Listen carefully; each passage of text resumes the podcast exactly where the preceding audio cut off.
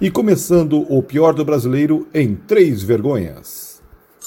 Tem nesse país uma viva alma mais honesta do que eu. Só você fazer cocô dia sim, dia não. Eu tô saudando a mandioca. E é desse jeito, é mesmo, é porque é mesmo. Salve geral, salve você, bem-vindo, começando mais um O Pior do Brasileiro, seu podcast semanal imerso, jogado, afogado, atolado no pesadelo do novo coronavírus que insiste em nos deixar, em que as pessoas insistem em dizer para você não usar máscara, para você não se vacinar, para você não isso, para você não aquilo, uma palhaçada sem tamanho. Mas algumas coisas vocês sabem, Jason e Tramujas, legal? Tudo bem com vocês? Tudo bem? Tudo certinho? Tudo, tudo, tudo ótimo. Certinho? Tudo certinho. Vocês sabem que eu faço parte dos grupos anti-Bolsonaro, a favor do Bolsonaro, grupo Terra Plana, grupo Terra Redonda. Não, esse é que... a mesma coisa, para. Anti a favor, você tá falando do mesmo grupo. E a Terra Plana é o mesmo grupo. Tá? E aí, nesses grupos circulou uma foto que eu tive que concordar que é o seguinte, é aquela foto do G7, vocês devem ter visto essa foto, a foto do G7, todos os líderes do G7, bonitinho, distanciamento social, máscara na cara, tudo certinho. E aí mostra o jantar deles, tudo sem máscara, se abraçando, tudo beleza pura, só na, na vida boa.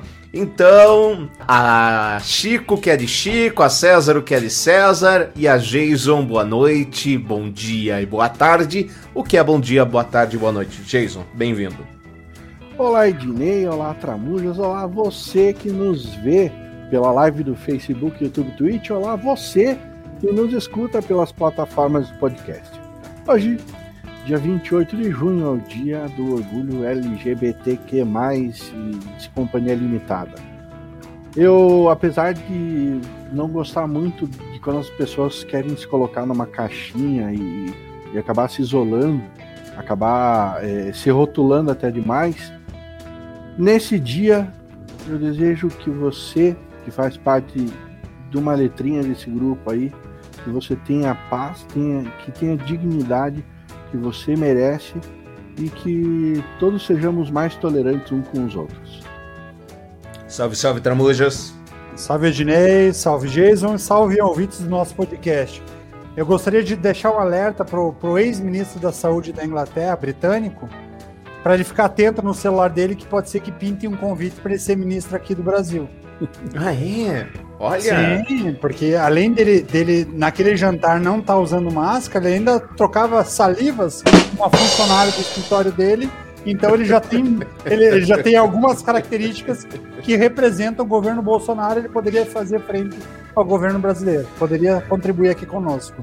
Olha só, para a gente começar a brincar no, no, nessa primeira parte do nosso podcast, lembrando, hein, curta o nosso podcast, deixe as suas estrelinhas, assine o nosso canal, você é sempre muito bem-vindo. E você que quer mandar um e-mail para a gente, o pior do brasileiro, podcast, arroba gmail.com é o nosso e-mail.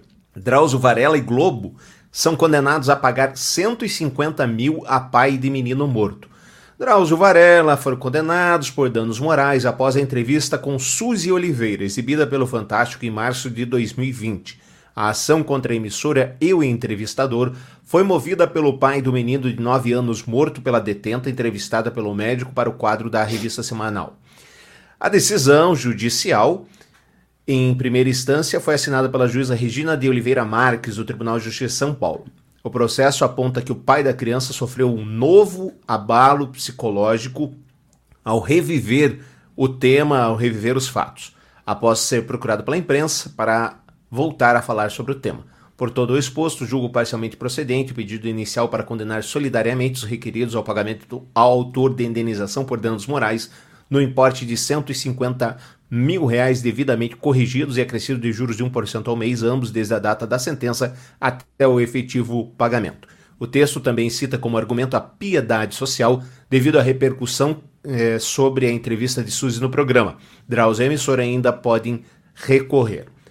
Enfim, a Globo recorreu, disse que estava né, mostrando a situação é, da transexual, da, e realmente era uma matéria, vocês devem lembrar sobre esse fato, Era uma matéria que falava a situação de gays, transexuais na, na, na cadeia, como é que eles viviam, qual era o preconceito que sofriam e tudo isso. Para a gente começar a filosofar aqui, meus queridos, as pessoas merecem uma segunda chance? E é sempre? Na cadeia você é obrigada a, a se prostituir por um, uma pasta de dente, um sabonete, um prato de comida. Existe alguma forma da travesti não se prostituir quando chega na cadeia? No início, não. No início, não, porque no início nós não tem oportunidade. O preconceito é muito grande. A partir do momento que você assume que você tem alguns problemas de saúde, o preconceito ainda aumenta um pouco mais. Eu sou soropositivo, já tive tuberculose. Você teve acesso ao tratamento aqui, tomar os remédios para vender? E você está casada agora ou está solteira? Agora estou meio separada, que meu marido foi transferido. Há quanto tempo você está sem receber nenhuma visita na cadeia? Oito anos, sete anos, bastante tempo. Solidão, né, minha filha? Bastante. Bastante.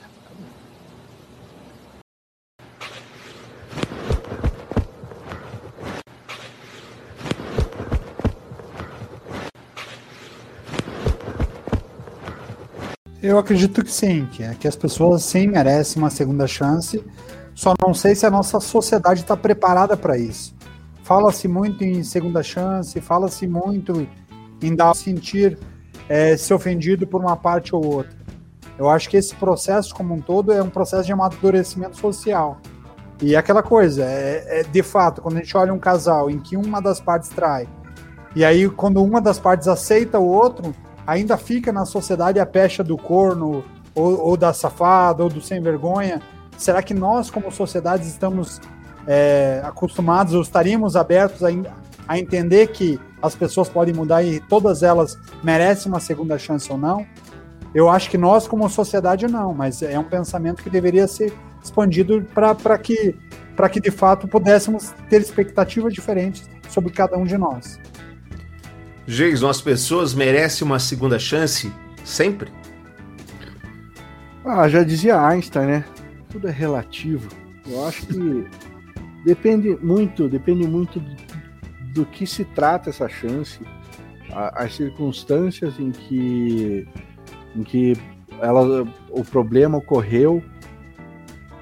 Já eu lembro durante o governo Bush ele se enrolou num, num, num, num, num velho dito estadunidense popular de shame, é, fool me once, shame on you, fool me twice, shame on me, ou seja, me engane uma vez, vergonha sua me engana a segunda vez, a vergonha é minha.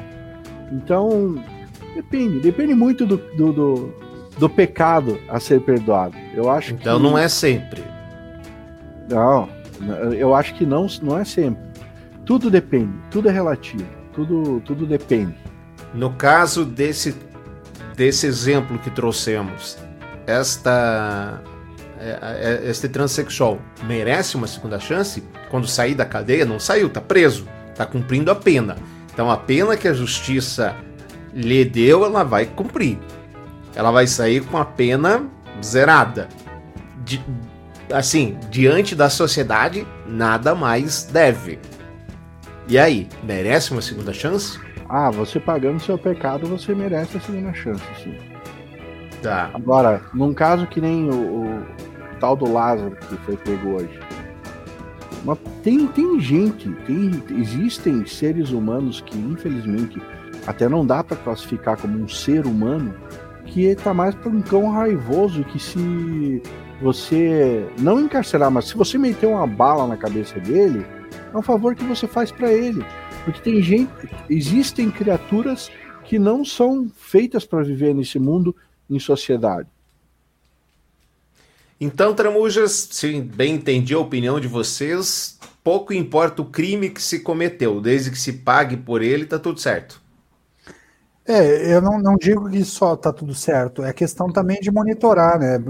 Quando você fala de um assassinato, por exemplo, de um assassino, ele vai pagar pena judicialmente. Obviamente, você vai ficar acompanhando quando ele sai em liberdade, deveria ter um, um sistema em que acompanhasse a maneira como ele vai sair, para ver de que forma ele está reagindo a essa sociedade, até porque quando ele volta a se inserir na sociedade, ele, volta para uma nova sociedade. E aí tem que ver como que vai ser essa reinserção. Hoje, no modelo carcerário que a gente enxerga, na maneira como, a, como o presídio ele não constrói o cidadão, como ele não melhora as pessoas, é complicado você falar que pagar a pena vai tornar o melhor se ele está num sistema em que vai só açoitar, é um sistema que tem violência, que não o respeita como cidadão, como ser humano. Você vai ficar aprisionado num lugar com uma cela com 20, 30 pessoas, 40 pessoas, e, e em que você tem banho de sol, que você tem conflitos internos porque você faz parte ou não faz parte de uma gangue ou outra. Então, eu acho que o contexto também não melhora o ser humano. Porque você vai para um, um, movimento assim, fica aprisionado ali, e quando você sai dali, o que, que a sociedade construiu para que essa pessoa seja reinserida? O que, que faz com que ela de fato tenha uma nova chance? Porque é muito simples, você interrompe a vida da pessoa, ela está presa porque ela cometeu um delito e de fato faz sentido estar presa, mas de que forma a sociedade eh, insere conhecimento, insere cultura, insere é, transformação para torná-lo melhor. Em alguns casos, você vê ainda a, a, religião tentando ser esse auxílio, seja a igreja católica, seja a igreja evangélica. Algumas é, igrejas ainda tentam entrar num presídio e levar um pouco da mensagem, levar um pouco da transformação social, mas não é um processo como um todo. Eu acho que o que falta, e aí quando a gente olha é, a cadeia, é, é a gente, ninguém de nós observa na cadeia um processo de evolução do ser humano, não só da interrupção dela na sociedade, mas como que você qualifica essa pessoa para que ela seja uma pessoa melhor. Como que você reeduca essa pessoa? Como que depois você reinsere essa pessoa na sociedade? Eu acho, eu acredito que dentro do modelo que a gente está falando, eu acho que quem sai de lá melhor deve ser raríssima exceção, porque tudo te faz ser pior. Você vai lá, tem o um PCC que controla e que te diz como é que você mapeia o crime. Você vai lá, apanha dia sim ou dia não, porque você não pertence a um grupo XYZ. Você vai lá, você é abusado porque alguém achou que no, no teu julgamento você foi um violentador, por exemplo. Então, dentro da própria cadeia existe um tribunal inquisitor que também vai te ferindo e que vai, vai tirando um pouco do, da, da, tua possibilidade de ser, sair dali um ser, ser humano melhor. Então, dentro desse modelo que a gente está falando como segunda chance, eu acho pouco provável. Mas se a gente olhasse o processo prisional como um processo de reinserção social, aí eu acredito que sim, faria sentido. Aqui é um pouco do que do, da minha leitura em relação às pessoas, por mas exemplo. Sabe, moram... Tramuja, mas sabe que a tua leitura é correta, evidentemente, na minha opinião. Mas a questão que a gente precisa levar é: se depende do crime, nossa lei está errada. E aí, se depende do sistema, nossa lei está errada. A Carla está falando aqui, depende do que se faz, vale a pena dar a segunda chance a um estuprador ou pedófilo? Porque é não, se ele, se ele cumpriu, se ele cumpriu a, a sua meta, a sua pena diante da sociedade, está zerado. É como eu e você. É meio, não é? A, é o que diz a lei. Eu a entendo, lei é, eu ela, entendo ela... o que vocês estão falando aí. Eu entendo que é, a prerrogativa é de que se saia pior, mas ao mesmo tempo a gente transforma esse ambiente no pior com frases como bandido bom, bandido morto, como frases do seu Sérgio Moro que diz que qualquer coisa ele prefere empilhar bandido em cima de bandido. Vocês lembram disso? Que nunca vai faltar lugar na cadeia porque ele prefere empilhar bandido em cima de bandido sem problema nenhum. E nós sabemos quão falha é a justiça. Ontem, há uns dois ou três podcasts atrás, episódios atrás, eu trouxe aqui a recomendação para vocês assistirem o caso Evandro no Globoplay. Hoje, no, no Jornal do Meio-Dia, tinha uma matéria completa de como foi conseguida aquelas confissões, a base de tortura e a base de tudo isso. Quer dizer, o que acontece no final é que um, um, não se sabe se estuprou porque o corpo estava tão dilacerado, mas assim, uma criança, duas na verdade, que acharam duas ossadas, né? Uma criança teve o coração arrancado, órgãos arrancados, uma coisa horrorosa. Outra acharam só a, a ossada de uma menina. E é um crime que a gente não sabe se a sociedade puniu. A gente não tem certeza se os culpados foram presos. Aliás, a gente tem mais certeza de que não foram, porque pela forma com que tudo aconteceu e como eles, alguns deles até hoje negaram e mesmo sob tortura seguiram negando a participação. E aí a gente fica devendo para a sociedade, devendo para a família e devendo para os próprios prisioneiros. Isso sem contar questões judiciais, financeiras, indenizações e, e etc. Então, assim, acho que o nosso sistema ele é as leis são ruins. No, na pergunta da Carla, estuprador e pedófilo, na minha opinião, é perpétua. Porque eu sou contra, eu não comemoro a morte de ninguém, não comemorei a do Lázaro, não comemoro, não comemoro de nenhum ditador é, da minha formação. Eu, para mim, é perpétua. Porque na perpétua dá tempo de você revisar o caso 300 vezes para ver se o cara é bandido mesmo, se o cara tem, se o cara tá devendo mesmo, etc.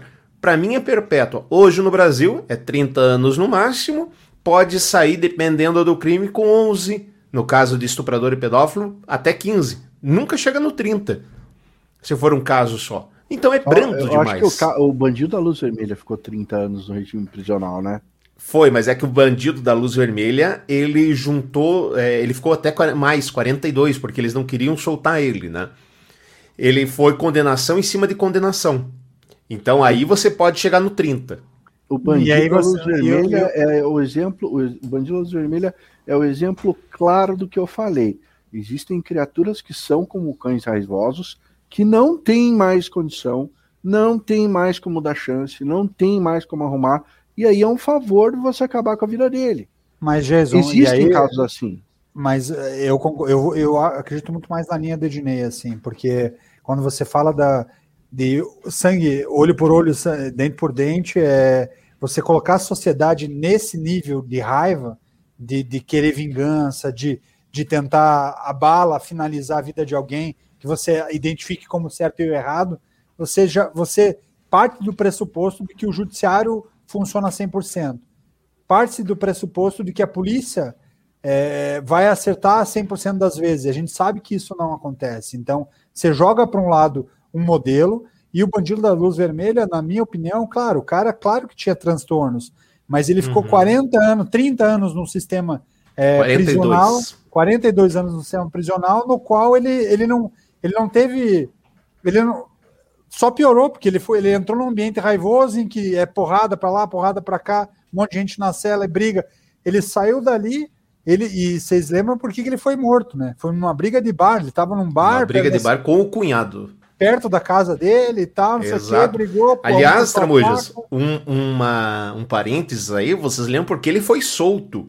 Por que, que ele ficou 42 quando a lei diz que é 30? Porque as comissões de. As comissões, puxa, mentais, esqueci o nome agora é, da, da, da, prisão, os médicos lá que cuidam da, da, da mente das pessoas, eles tinham certeza que ele não podia voltar ao convívio público, mas houve à época uma pressão muito grande dos veículos de comunicação. E aí, à época, capitaneados por Ratinho, do 190 e o Aqui Agora. Ambos disputavam para ver quem ia conseguir a exclusiva. E o que aconteceu? Colocaram advogados na parada e realmente era inconstitucional, ele não poderia estar preso. Esse é o fato. Você pode gostar ou não da lei, mas a lei diz, você não pode estar preso. E aí o, foi pago advogado para ele. O Ratinho mandou um carro buscar ele em São Paulo, que ele estava preso em São Paulo, trouxe ele acompanhando toda a viagem dele para ele chegar e falar ao vivo no 190. Pode procurar na internet, essas imagens estão lá. E aí depois é, deu-se uh, aí é, é, narrativa, mas disse que deu que o ratinho deu 50 reais para ele, falou vai viver a tua vida agora. Gente boa, hein? 50? Mas 50 na época era, sei lá, um duzentão. Era a imagem dele, ganhou alguns milhões de audiência. Sim, exatamente. Então, esse é o fato. A gente vira, espetacularizou é, as prisões, as mortes, etc. Teve um levantamento, graças ao caso Lázaro, que o Jason trouxe, teve um levantamento desses casos de repercussão em que a polícia é tida, é feita meio de. de a palavra é trouxa. Só um cara se salvou. Não morreu. Que é o caso da Eloá. Lembram disso? Que o namorado fez ela de refém. E aí o que aconteceu? Ele falou ao vivo na Sônia Abrão. Ele chamou a Globo. E aí só saiu com um repórter. Uma, uma confusão danada. Só esse cara se salvou. E ele vai sair agora da prisão. Vai sair no regime semiaberto. Matou uma, uma adolescente, acho que tinha 17 anos, alguma coisa assim. Não tá devendo nada para a sociedade. Tá aí, faz o que É. com isso? Aí, Retomando o caso do, do- entra- do- dos bruxos ali, do, olha só, olha o que, que eu falei, dos bruxos. Já não são. É algo que a. O, É, algo que. Exato. Como é que fica ah, o filho de uma de- das acusadas tornou-se bandido? E aí você vai dizer, ah, a família tem má índole? Não teve mãe. Ele viu o nome, o nome da família dele jogada lá no meio da lama. É e complexo. de novo, a gente não sabe se elas são ou não culpadas. Graças a- ao trabalho do professor Ivan, é, a gente sabe que muito provavelmente elas são inocentes. E aí, o que, que você faz com a vida das pessoas Exato. que você, jogou na lama? É, um morreu na cadeia, outro- outros não podem sair na rua. E o pior de tudo não é isso. O pior de tudo é o pai e uma mãe que perderam um filho. E que não teve resolução do caso. né? E não tem resolução do caso. E agora a gente trouxe aí a matéria que o, o pai viu é, tudo voltar. Imagina com essa série o, o, pai e a mãe revivendo todo o sofrimento. Então é, é Melhor não. absolutamente terrível. Melhor Tudo não isso imaginar. não é? Eu, eu Mas- imagino que né, o pai deles pense assim, cara, se eles tivessem, se eu soubesse que foram eles, que eles é, é, pagaram a dívida, então aqui na minha cidade, eu ficaria mais tranquilo do que agora, que eu não sei nada. Eu não me sinto vingado ainda que alguém tenha pago, porque foi pago. Ela ficou lá oito anos na cadeia, alguma coisa assim. Um morreu, os outros ficaram seis, sete anos. Foi pago. Tá pago. Segundo a nossa lei, tá pago. Não- ninguém deve nada pra ninguém, tá tudo certo. Mas e o sentimento que fica? Vai lá, Tramujas. É, é complexo, né? Dentro desse, dentro desse movimento, eu acho que a parte pesada da história é, é, a gente foi pautado nos últimos anos pela vingança, está muito trabalhado e é quando você fala do sensacionalismo, principalmente do jornalismo político, né? Que não é exatamente um jornalismo, mas é muito mais uma bandeira e uma bandeira malfadada lá atrás pelo Alborguete aqui, que era muito forte da questão do bandido bom é bandido morto, e aí o Ratinho pegou a onda e cresceu fortemente nessa questão, e a partir dali ele, ele alavancou a carreira dele sob espetáculo, e você olha no Brasil hoje, o próprio Datena, é, boa parte do, do- da programação dele, ele vai cobrindo a, a busca do Lázaro, porque ele sabe que aquilo dá audiência, então a gente está numa sociedade que quer ver sangue, a gente tem a- essa necessidade de vingança através do sangue. Só que isso não transforma a sociedade em algo melhor. Na verdade, nos, nos deixa igual. Se a gente chega nesse nível de tentar buscar na vingança o saciar o problema, ou, ou, atenuar o problema, a gente não melhora como sociedade. Se a gente não discute por que, que um cara chega nesse ponto e o que, que a sociedade poderia fazer para prevenir esse ponto e de que forma a gente transforma a sociedade, a gente não melhora como sociedade. E aí a gente só replica casos. Pode ver que de ciclos em ciclos aparece um maluco fazendo algo que, que ou matança, ou roubalheira, ou alguns em alguns ministérios fazendo coisas, e aí ele joga para o governo seguinte, ele faz coisas parecidas, e a mídia em alguns pontos fala e outros não. Então a coisa vai longe, né? Para deixar um pouco mais leve, eu trago as palavras sábias de um, um personagem televisivo, o Senhor Madruga. A vingança nunca é plena, mata a alma e envenena. É isso aí. A vingança, a vingança é você tomar um copo de veneno querendo que o outro morra. Não, esse é o ódio. Esse é o ódio. A vingança. O- Não o vem acabar ódio- com a minha frase. Eu acabei com a sua frase, Jason.